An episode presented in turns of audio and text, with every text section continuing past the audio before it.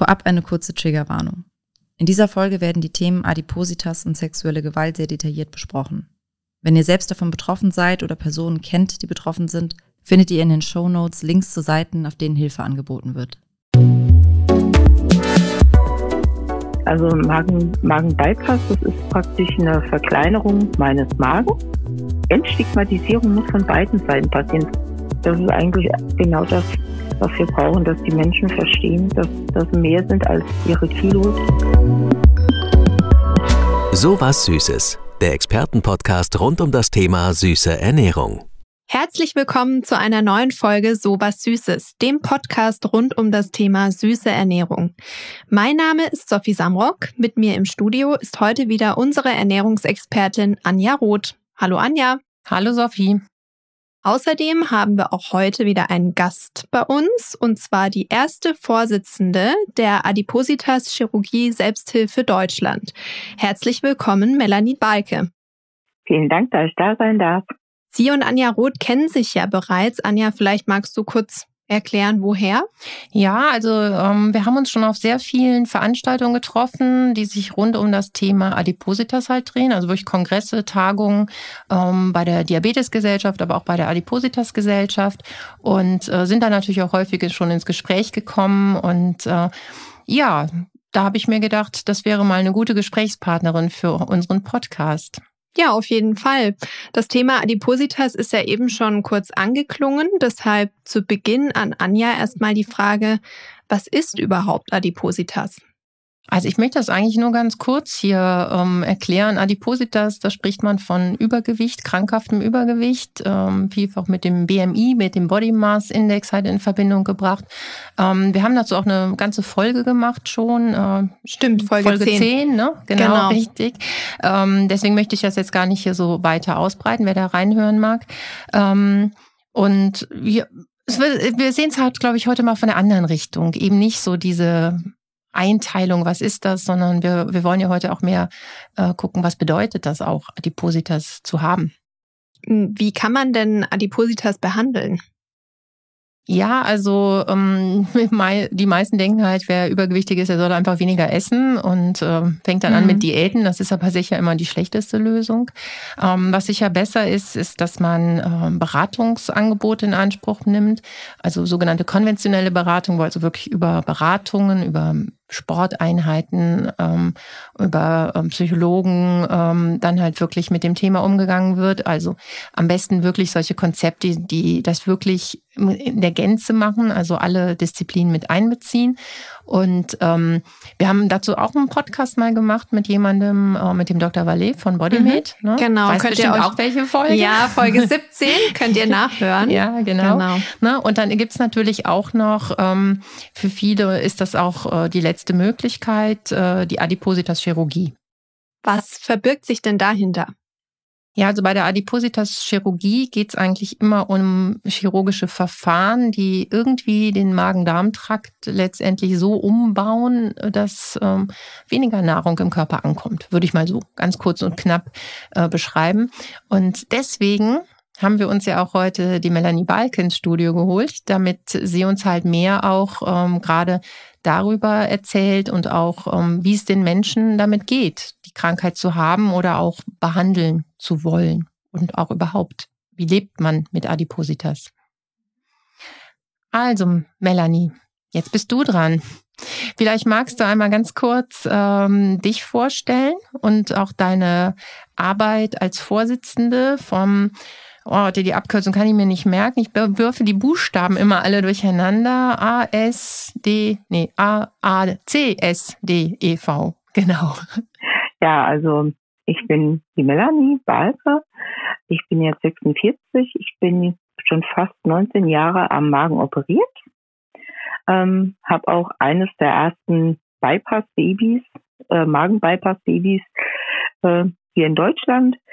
Und das ist schon ein, wirklich ein sehr einschneidendes Erlebnis, weil man so von einem Patienten zu einem anderen Patienten wird und das so, ein bisschen manchmal auch so ein Blindflug war.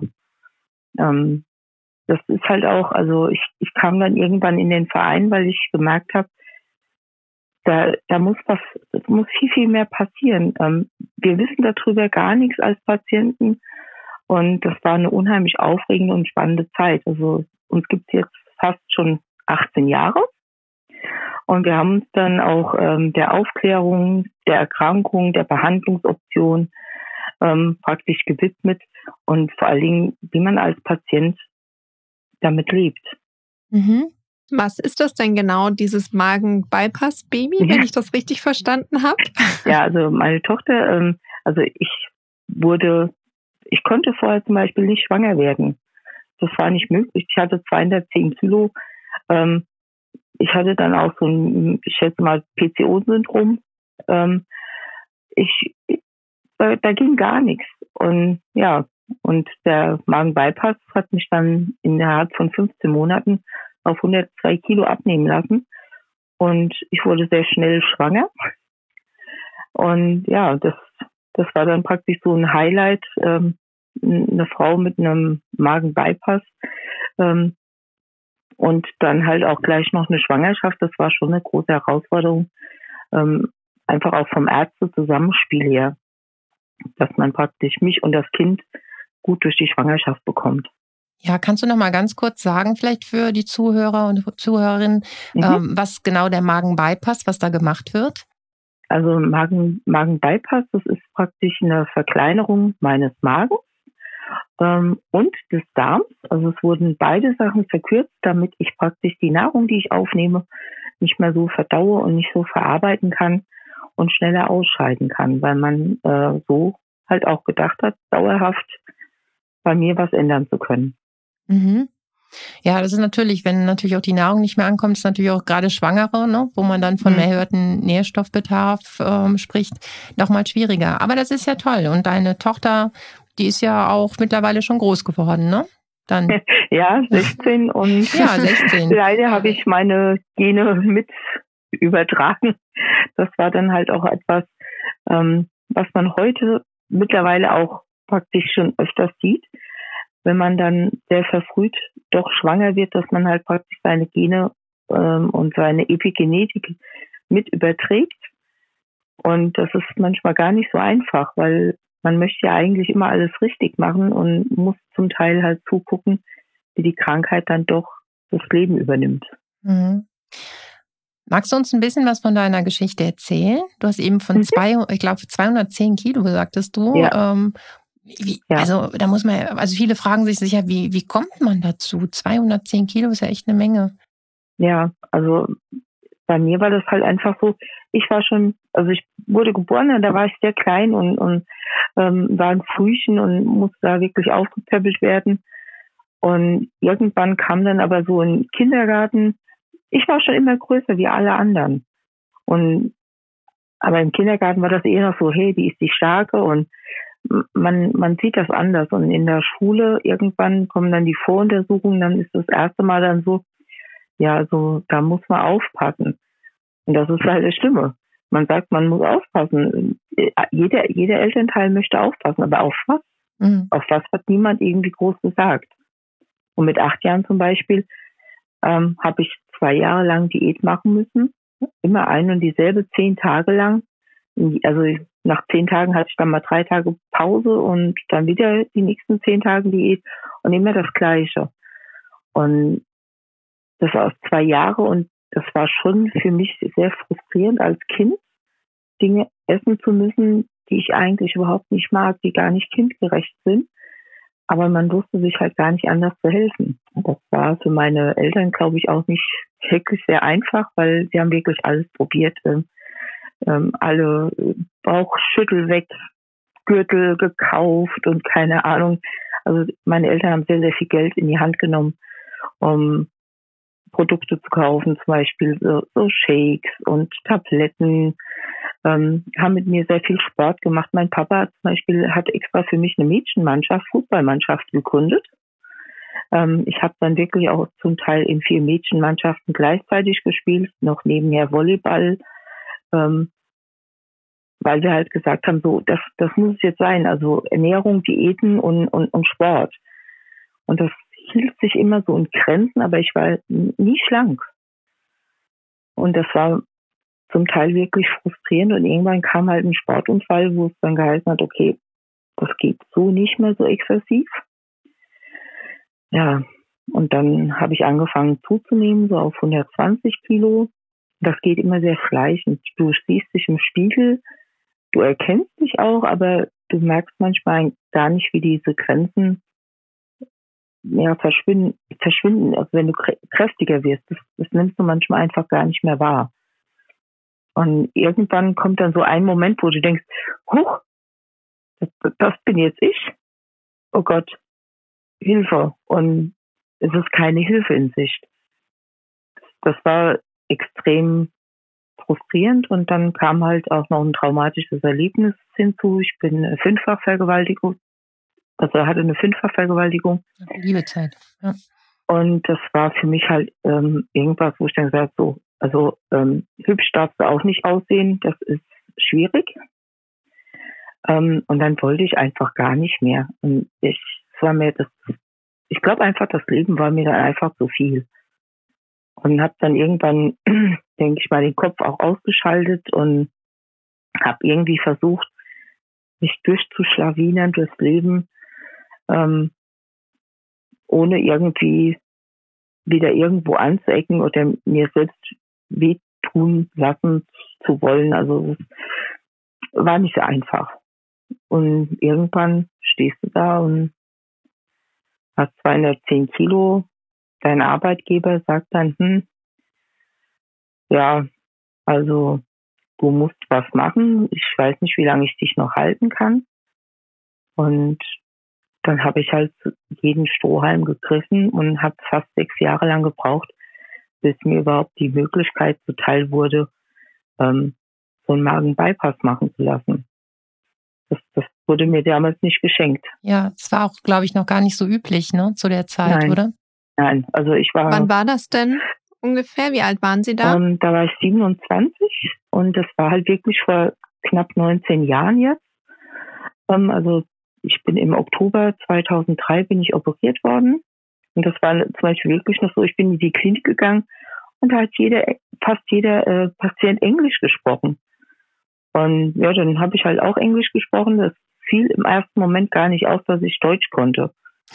ähm, das, das war dann so ein Zuversuch. Wir haben jetzt eine Deutsche. Weil es war wirklich damals noch sehr selten, dass die Krankenkassen sowas bezahlt haben. Ja, und dann ging es richtig bergab. Und das war dann auch für meinen Kopf so ein bisschen eine extreme Achterbahnfahrt. Und vor allen Dingen, das, was wir heute als Patienten zur Verfügung haben, das hatten wir damals nicht. Also ich wurde entlassen mit drei DIN A4-Zettel. Und da stand dann zum Beispiel auch drauf Supplementation und da, das war Gatorade. Und dann stand ich da und habe gesagt, ist das jetzt euer Ernst? von Coca-Cola soll ich irgendwie ein zuckerhaltiges Getränk nehmen, weil da Vitamine drin sind? Okay. Also da hat sich unheimlich viel getan. Ja, das auf jeden Fall. Also ich glaube, da hat sich immer noch nicht alles, alles zum Richtigen gewendet, aber ähm, es, es geht jetzt, also ich glaube, die Nachsorge ja. ist immer noch relativ schlecht, ne? Bei der Adipositas-Chirurgie. Also was also ich so höre. So, das, ist, das ist halt auch ganz, ganz schwierig. Also die Chirurgen haben halt so ihr, ihr Schema, was sie, was sie machen müssen oder was sie machen wollen und sollen. Dann hast du aber auch die Krankenkasse, die das Ganze nochmal reduziert von den Kosten her. Also die können das gar nicht so machen, was sie vielleicht gerne machen möchten. Und ein Patient kommt und denkt, hey, klasse, Nachsorge, alles ist geregelt. Und das ist halt nicht so. Ähm, es gibt ganz oft einfach, wo uns die Blutbilder fehlen oder wenn, wenn einmal im Jahr. Ähm, das wäre genauso, wenn ich jetzt äh, im Krebsstadium oder ein Diabetiker sagen würde, hey, wir machen einmal im Jahr eine Kontrolle und gucken einfach mal, was passiert. Das, das geht ja eigentlich gar nicht. Aber für uns muss es halt so gehen. Also wir schlängeln uns da wirklich so durch, durch so einen ja, Flickenteppich der Versorgung. Mhm. Ja. Ähm, wie, wie setzt sich denn jetzt der Verein dann oder was macht ihr mit dem Verein dann? Wenn ich jetzt betroffen bin oder, oder äh, in welchem Stadium würde ich auf euch treffen? Wenn ich eine OP haben möchte oder wenn ich die schon hatte oder? Also das ist ja unterschiedlich. Es gibt einfach Patienten, die, die finden den Weg schon vorher, weil sie sagen, okay, ich interessiere mich dafür. Und das ist zum Beispiel auch was, wo wir sagen, okay, ähm, unser Verein versteht sich jetzt nicht nur, dass wir als OP-Beschaffer oder sowas, das sind wir eigentlich nicht, sondern wir möchten aufklären. Ähm, vielleicht auch einfach mal sagen, guck einfach nur mal genau hin. Ist das der richtige Weg für dich? Ist es vielleicht einfach eher so, dass du mit einem Medikament glücklicher wirst oder du brauchst vielleicht wirklich viel mehr äh, Therapie, Psychotherapie oder Bewegung. Jeder Mensch braucht was anderes. Und das ist auch die Entwicklung, die wir mitgemacht haben als Verein, zu sehen, dass der Patient so individuell ist und dass wir viel, viel mehr brauchen, wie wir gedacht haben. Das also dieses, ja, wir nehmen jetzt mal so eine OP und das fixt alles. Das funktioniert in der Regel ein paar Jahre, aber nicht ewig. Und deswegen machen wir zum Beispiel auch zweimal im Jahr einen Adipositas-Tag und dann praktisch äh, Vorträge, sechs bis sieben Vorträge an einem Tag, die von Fachleuten gehalten werden, aber auf patientenverständliche Weise, weil das alles auch wichtig für uns ist. Und wir haben dann auch so ein ähm, Magazin, das nennt sich Adipositas-Spiegel. Da haben wir auch Fachartikel drin, aber auch menschliches Rezepte. Ähm, also da findet eigentlich der Patient ganz viele verschiedene äh, Sachen, die er einfach gebrauchen kann auf seinem Weg, aber halt auch für ihn verständlich, weil das ist immer mal so die Kunst. Ähm, wenn ein Arzt einen Artikel oder einen Vortrag hält, das versteht nicht immer der Patient. Der Patient sagt dann, hey, klasse, ich habe den Arzt gesehen. Und was hast du verstanden? Ich habe den Arzt gesehen. ja, ja, das glaube ich. Ja, mach ruhig ein bisschen Werbung für deine Vereine. Ich glaube, die nächste ist jetzt, äh, wann, wann war es? Im September? No, äh, Im September haben wir ein Barcamp. Das machen ah, wir ja. zusammen mit dem Adipositas-Verband. Also mhm wir sind insgesamt drei Vereine und der Adiposa Verband.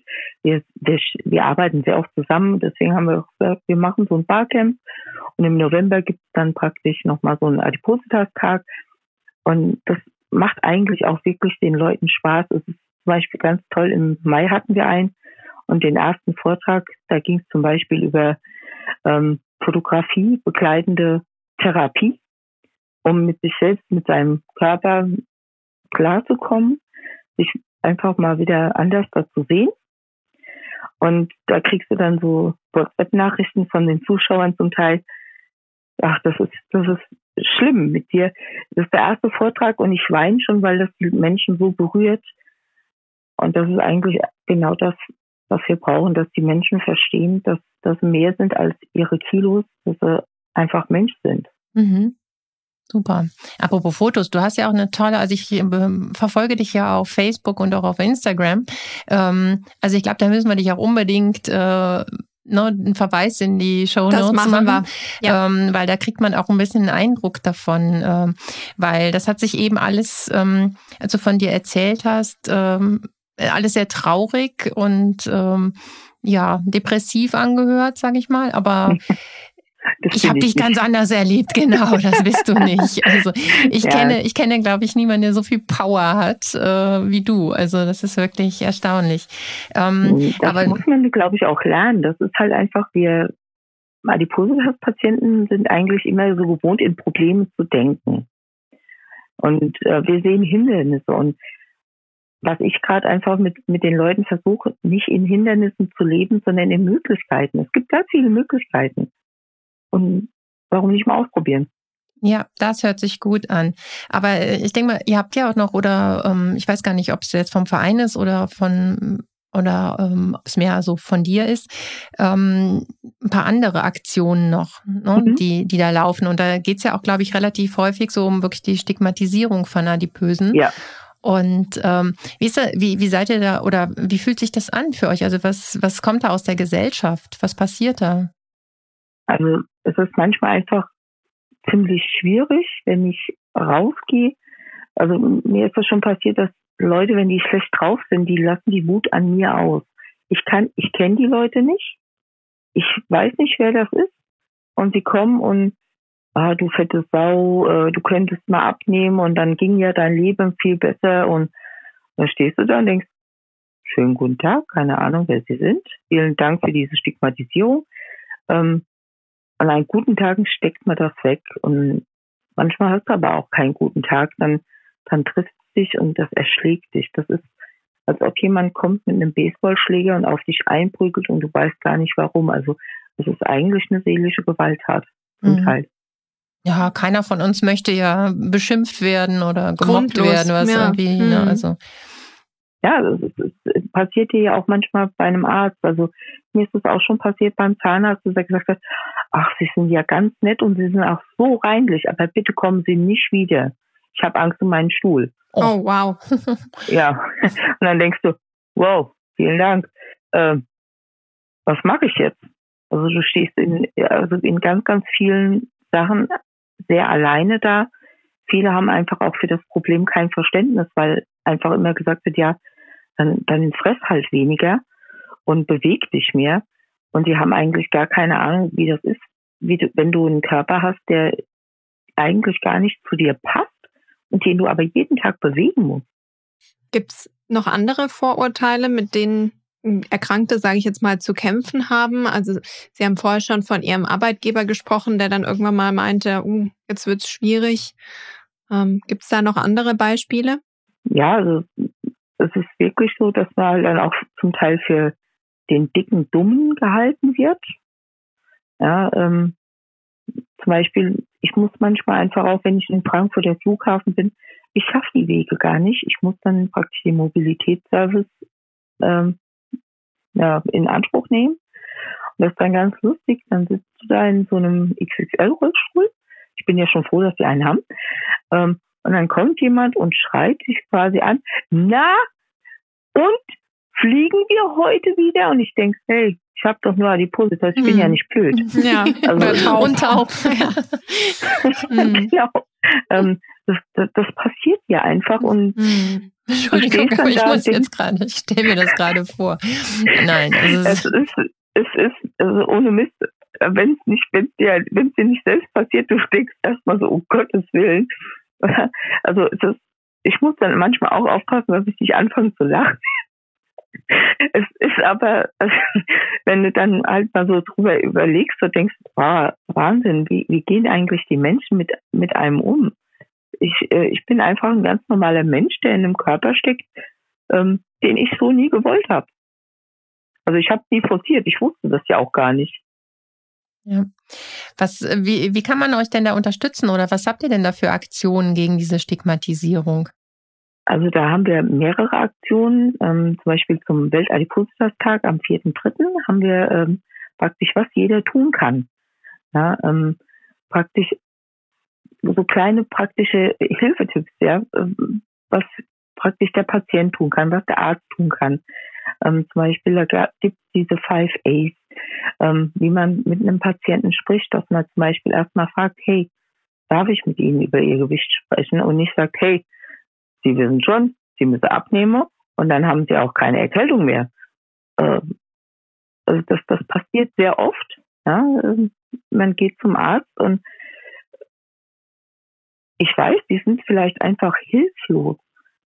Ähm, aber uns so zu behandeln, das, das führt eigentlich nur dazu, dass wir uns immer mehr und mehr zurückziehen. Und wenn ein Patient sich zurückzieht, wird die Erkrankung einfach schlimmer. Und das ist halt auch was, was ich selbst in meiner Familie gesehen habe. Meine Cousine, die war so stigmatisiert wegen ihrem Gewicht. Mit ihr durftest du nicht mehr reden über ihr Gewicht. Und das letzte Mal, als ich sie gesehen habe, das war im Krankenhaus, ähm, da ging sie einfach schon gar nicht mehr gut. Da hatte sie 336 Kilo und die ist auch kurz darauf verstorben, weil das, der Körper das Gewicht einfach gar nicht mehr ertragen hat. Das, das sind halt einfach Folgen von Nichtbehandlung oder keiner guten Behandlung, ähm, weil ein Patient sich so stigmatisiert fühlt, der geht zum Teil nicht mehr zum Arzt, ähm, schickt vielleicht seine Krankenkassenkarte und der Arzt sieht uns noch nicht mal oder ein Behandler. Und das ist das, sollte jetzt auch heute nicht mehr passieren. Hm. Nee, ganz sicher nicht. Aber ich glaube, da müssen, müssen sich ganz viele Leute an die Nase mhm. fassen. Ne? Ja. Dass man, dass man da. Ja, vor allem der Patient ja. vielleicht einfach auch selbst, also der Betroffene, mhm. zu sagen, ja, ähm, ich, ich kann mir keine Hilfe holen oder so. Es ist schwierig, sich Hilfe zu holen, es ist schwierig, Hilfe anzunehmen. Und man muss einfach immer dranbleiben und gucken, wie weit kann ich jetzt schon gehen. Mhm. Aber ich denke mal, dann ist ja gerade so eine Selbsthilfegruppe wie eure auch wirklich eine gute, ähm, gute Ansprechpartner, weil, weil ihr ja einfach auch selber auch Betroffene seid, ne? Ihr wisst, wovon ja. ihr redet, ne? Das ist, glaube ich, nochmal bei Selbsthilfegruppen wirklich äh, mit was ganz Ausschlaggebendes. Also wenn ich als Berater irgendwas zu jemandem sage, ähm, dann dann ist das, ja, ist bei weitem nicht dasselbe. Ich kann mich, ich kann mich auch nicht wirklich reinversetzen in so eine Situation. Für mich ist das unvorstellbar, äh, so sowas zu erleben, wie du da jetzt gerade beschrieben mhm. hast. Ne? Also, ähm, aber das ist auch, glaube ich, wirklich was ganz Wichtiges, dass man sich an Selbsthilfegruppen äh, wendet. Ähm, mhm. Ihr habt auch diese, wie heißt das, rote Karte, glaube ich, ne? Rote ja. Karte? Ja. Mhm. Ne? Das ist ja auch so eine. Diskriminierung, nein, danke. Ja, genau. Also äh, ich glaube, da gibt schon viele, viele Möglichkeiten und ähm, wer, wer da wirklich äh, auch was tun möchte oder sich da, naja, informieren will, ne, der, dem verlinken wir auch auf jeden Fall auf eure Seite und zu genau, euren Aktionen. Packen hin. wir alles in die Show Notes. Na, auf jeden Fall. Ähm, was würdest du denn jemandem sagen, der, der wirklich, ähm, der gerade nicht weiß, was er tun soll. Ist übergewichtig, massiv übergewichtig, sage ich mal, weiß gerade nicht, was er tun soll. Was wäre denn so, ähm, fühlt sich auch stigmatisiert. Ähm, was wäre so für dich das Erste, was du ihm sagen würdest, was er tun soll? Dass ich ihn, glaube ich, einfach verstehen kann. Ich glaube, das ist erstmal so eine Grundbasis. Das ist so ein, ich tue dir nichts und ich bin aber da. Und das ist halt einfach was, was praktisch die Selbsthilfe kann. Äh, zu sagen, ich bin da, wenn du mich brauchst, aber den Weg zu mir muss man erstmal selbst machen. Ich kann einen Patienten nicht zu Hause abholen. Das geht mal online, aber online ist immer sowas, also kann es ehrlich, so eine Selbsthilfegruppe kann auch richtig Spaß machen. Also ich mache selbst, leite selbst noch nebenher noch eine Selbsthilfegruppe. Wir haben auch nicht nur sehr ernsthafte Gespräche und lernen viel, die haben auch Spaß. Weil das ist einfach was, wo ich gesagt habe, das ist so eine Grundlage. Wer Spaß am Leben hat, der achtet mehr auf sich und macht mehr. Und macht vor allen Dingen mehr mit. Also ich bin mit meiner Selbsthilfegruppe letztens bei Bülent Schelan gewesen. Ähm, die haben auch erstmal alle geguckt, so, okay, die sind kräftiger. Aber wenn die dann merken, wir sind Teil von dem Ganzen und lachen und haben auch mit Spaß und dann ist das alles nicht mehr so ein Problem. Dann sind wir nicht mehr die Außenseiter, sondern wir sind mittendrin. Also diese Entstigmatisierung muss von beiden Seiten passieren. Von uns, dass wir uns integrieren und von den anderen, dass sie sagen, hey, okay, da ist jetzt jemand, der hat mehr Gewicht, aber den sehe ich. Der, der geht raus, der tut was für sich. Der versteckt sich nicht mehr. Und das ist halt auch was, wo ich dann gesagt habe, das ist das, was ich der Gesellschaft praktisch zurückgeben möchte. Respekt, Antworten und vor allen Dingen halt eine Anlaufstelle. Ja, das hört sich gut an. Das war auch, glaube ich, ein. Also da können wir wirklich auch nur jeden ermuntern, da ja. wirklich Hilfe in Anspruch zu nehmen. Mhm. So, aber noch was. Also ich weiß von noch einer Aktion und da haben wir uns nämlich auch letztens äh, schön drüber unterhalten. Da war ich, äh, habe ich auch so ein kleines Entsetzen mit dabei gehabt, muss ich mhm. sagen, aber auf andere Art. Ähm, du bist auch Bewegungsbotschafterin des March for Obesity. Ja. Und ähm, da kannst du vielleicht noch mal kurz was dazu sagen, was mhm. das ist. Also March for Obesity, das war halt wirklich auch so eine Wortspielerei. March für März, 4. März, Weltadipositas-Tag und um die Welt laufen. Das ist zum Beispiel was, man wirft uns Übergewichtigen ja immer vor, wir sind zu dick, wir sind faul und wir bewegen uns nicht. Und das stimmt eigentlich so gar nicht. Jeder von uns bewegt sich. Er bewegt sich in seinen Möglichkeiten. Ähm, ich habe Leute, die sind im Rollstuhl, weil sie einfach nicht mehr können. Ja, aber der bewegt sich trotzdem noch vom Bett in seinen Rollstuhl. Und das sind sehr kraftaufwendende äh, äh, Bewegungen. Ähm, das kostet den unheimlich Kraft. Und das ist aber auch vielleicht zwei Schritte, die er geht. Aber das sind zwei wichtige Schritte für diesen Menschen. Und das, das hat auch Gewicht, für, also für uns jedenfalls.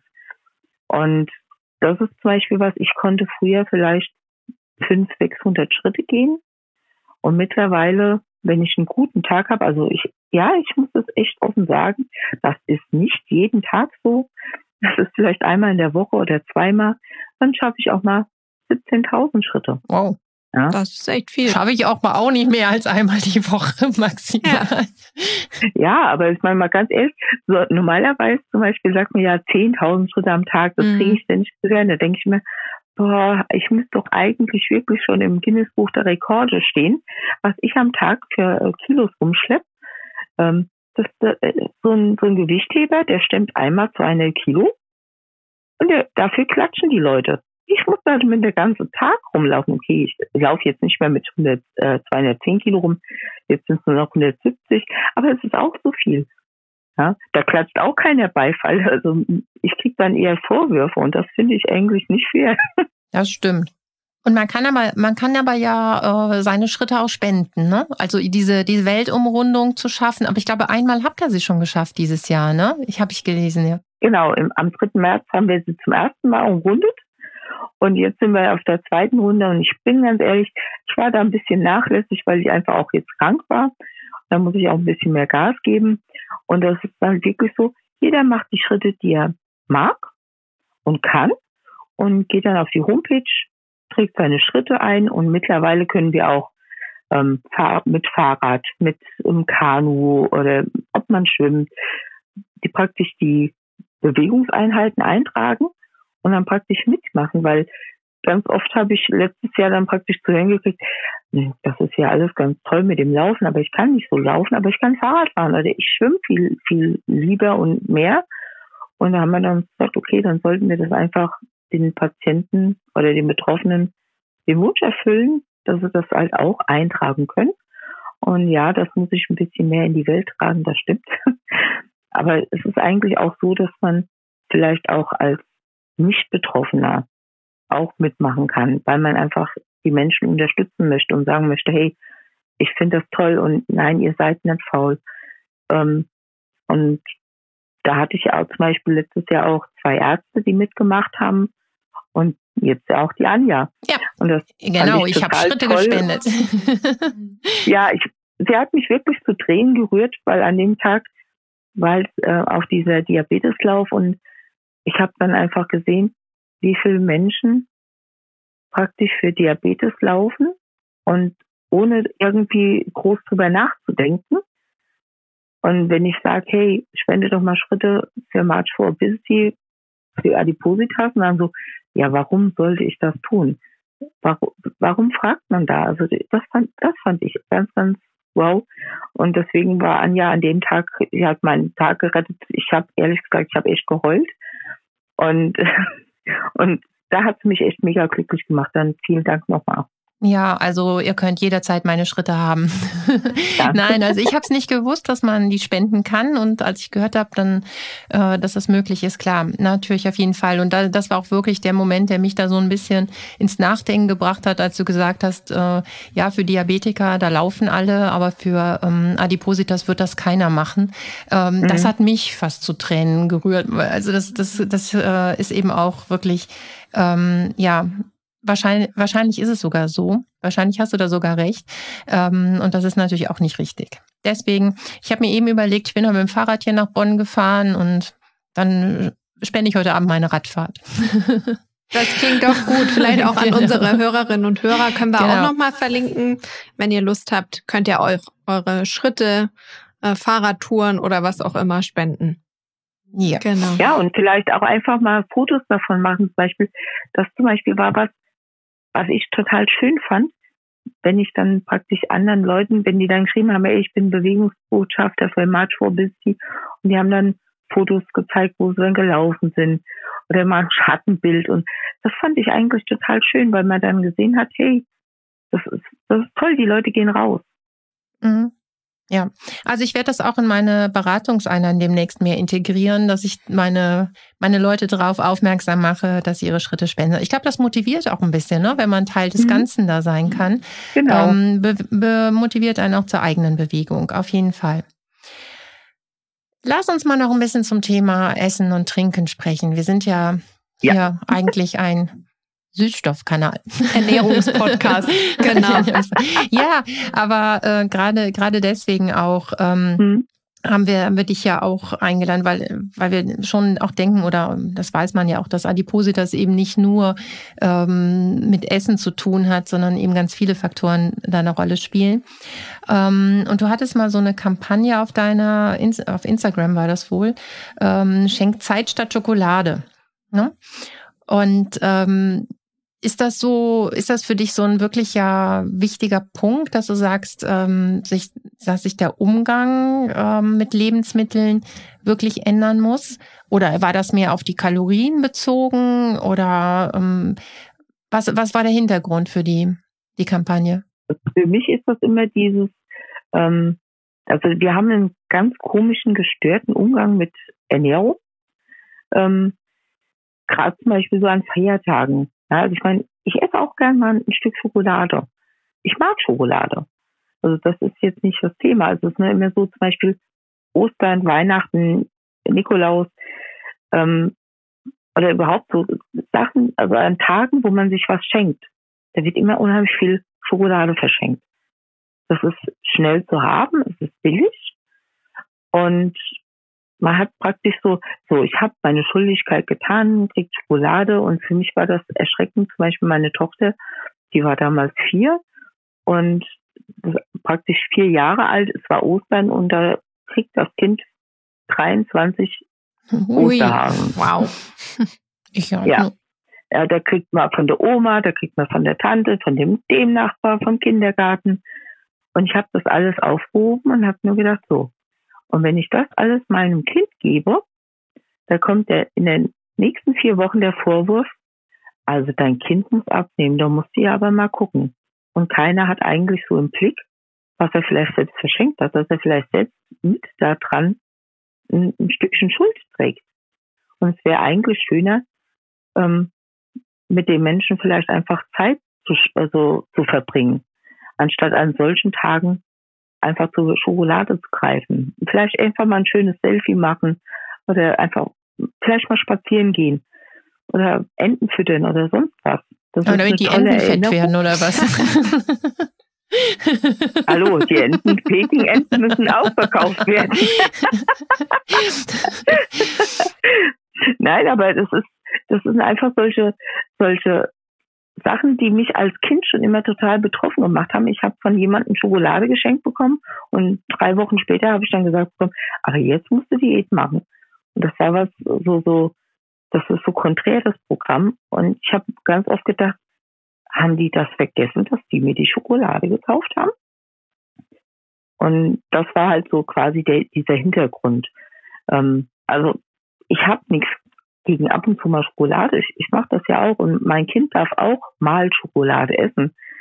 Ähm, aber es ist halt einfach dieser bewusste mhm. Umgang. Also genau, das, also das ähm, habe ich auch so verstanden, dass du den eher den Umgang mit dem Lebensmitteln mhm. und dann eben auch den entsprechenden Genuss daran in den genau. Vordergrund stellst. Ne?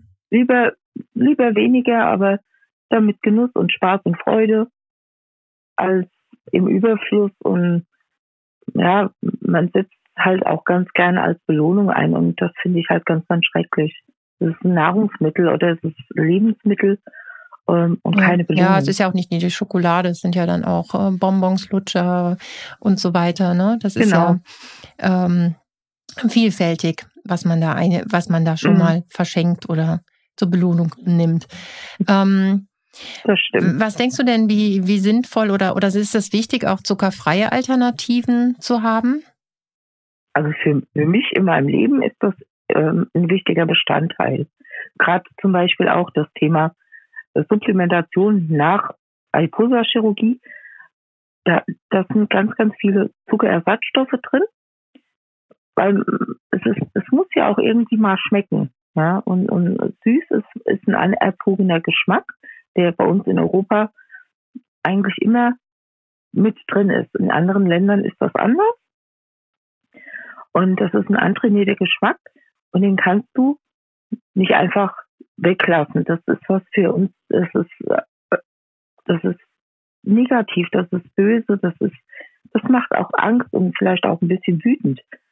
Und da ist halt ein Zuckerersatzstoff eine tolle Alternative. Und vor Dingen, der ist so vielfältig, dass jeder sich eigentlich raussuchen kann, wie viel Süße braucht er. Und also es unheimlich viele Varianten und das ist was, was ich ganz, ganz toll finde.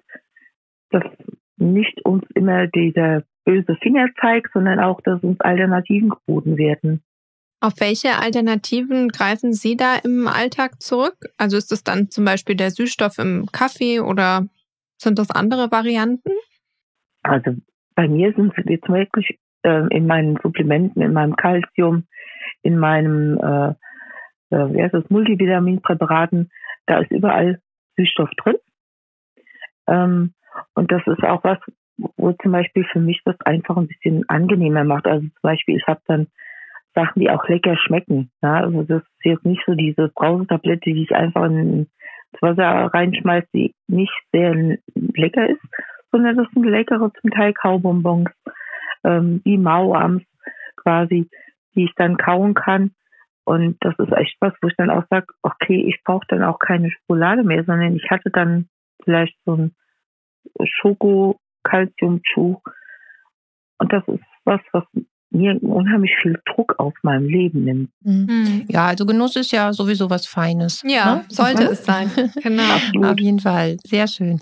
Ja, vielen lieben Dank, Melanie, dass du uns so tolle Einblicke in dein Leben und auch in deine äh, Arbeit, äh, deine Ehrenamtliche. Das habe ich noch vergessen zu sagen. Da hast du auch mhm. was, äh, da hast du auch letztens eine Auszeichnung für bekommen, ne? Über, ja. wie waren es, zehn ja. Jahre ähm, Ehrenamt, ne? Wow. Über zehn Jahre. Ja, mhm. Mensch. Ja, also insgesamt sind es jetzt 16. Ja, wir könnten noch Stunden über dich und deine Aktivitäten äh, reden. Ähm, aber immerhin haben wir einen kleinen Einblick da reinbekommen. Äh, freuen uns da total drüber, ja, dass wir so viel über dich spannend. erfahren durften. Vielen, vielen Dank. Ja, und werden da auf jeden Fall auch äh, ganz doll die Werbetrommel rühren Danke für dich. Schön und deine, deine Aktivitäten und vor allen Dingen auch für deine äh, Mitstreiter, die ich ja auch zum mhm. Teil kenne von den äh, Messen und Veranstaltungen und äh, hoffen, dass ihr, ach, ich sag mal, um die 20 Mal dieses Mal mindestens um die Welt schafft. ich möchte noch zum Mond. Du möchtest noch zum Mond. Einmal schwerelos. Man muss Ziele genau. haben, genau. Man muss Ziele haben. Auch daran arbeiten wir dann. Und äh, ja, vielen lieben Dank, dass du für uns da warst. Vielen, vielen Dank, dass ich da sein durfte. Dann kommen wir jetzt zu unserem Faktencheck. Süß und knackig. Fakt 1. Wer mit dem Gedanken spielt, sich einem Adipositas-chirurgischen Eingriff zu unterziehen, findet bei der Adipositas-Chirurgie Selbsthilfe Deutschland die richtigen Ansprechpersonen. Fakt 2. Wir alle können und müssen etwas gegen die Stigmatisierung von Adipositas-Betroffenen tun, egal ob Betroffene, Behandelnde, Freunde oder Familie. Fakt 3. Süßer Genuss bedeutet ein Stück Lebensqualität. Trotzdem ist ein achtsamer Umgang vor allem mit kalorienhaltigen Lebensmitteln wichtig. Ja, dann äh, auch nochmal von mir vielen Dank für Ihre Zeit und die ehrlichen Einblicke. Und ähm, an alle Hörerinnen und Hörer auch vielen Dank, dass ihr wieder dabei wart. Wir freuen uns, wenn ihr auch beim nächsten Mal wieder einschaltet. Bis dahin macht's gut. Tschüss, liebe Frau Balke und tschüss, liebe Anja. Ja, tschüss, tschüss Sophie und tschüss, Melanie. Tschüss. Ciao. Das war So was Süßes, der Expertenpodcast rund um das Thema süße Ernährung. Die Links zu unseren So süß wie du Social Media Kanälen sowie zu unserer Website findest du in den Show Notes dieser Folge.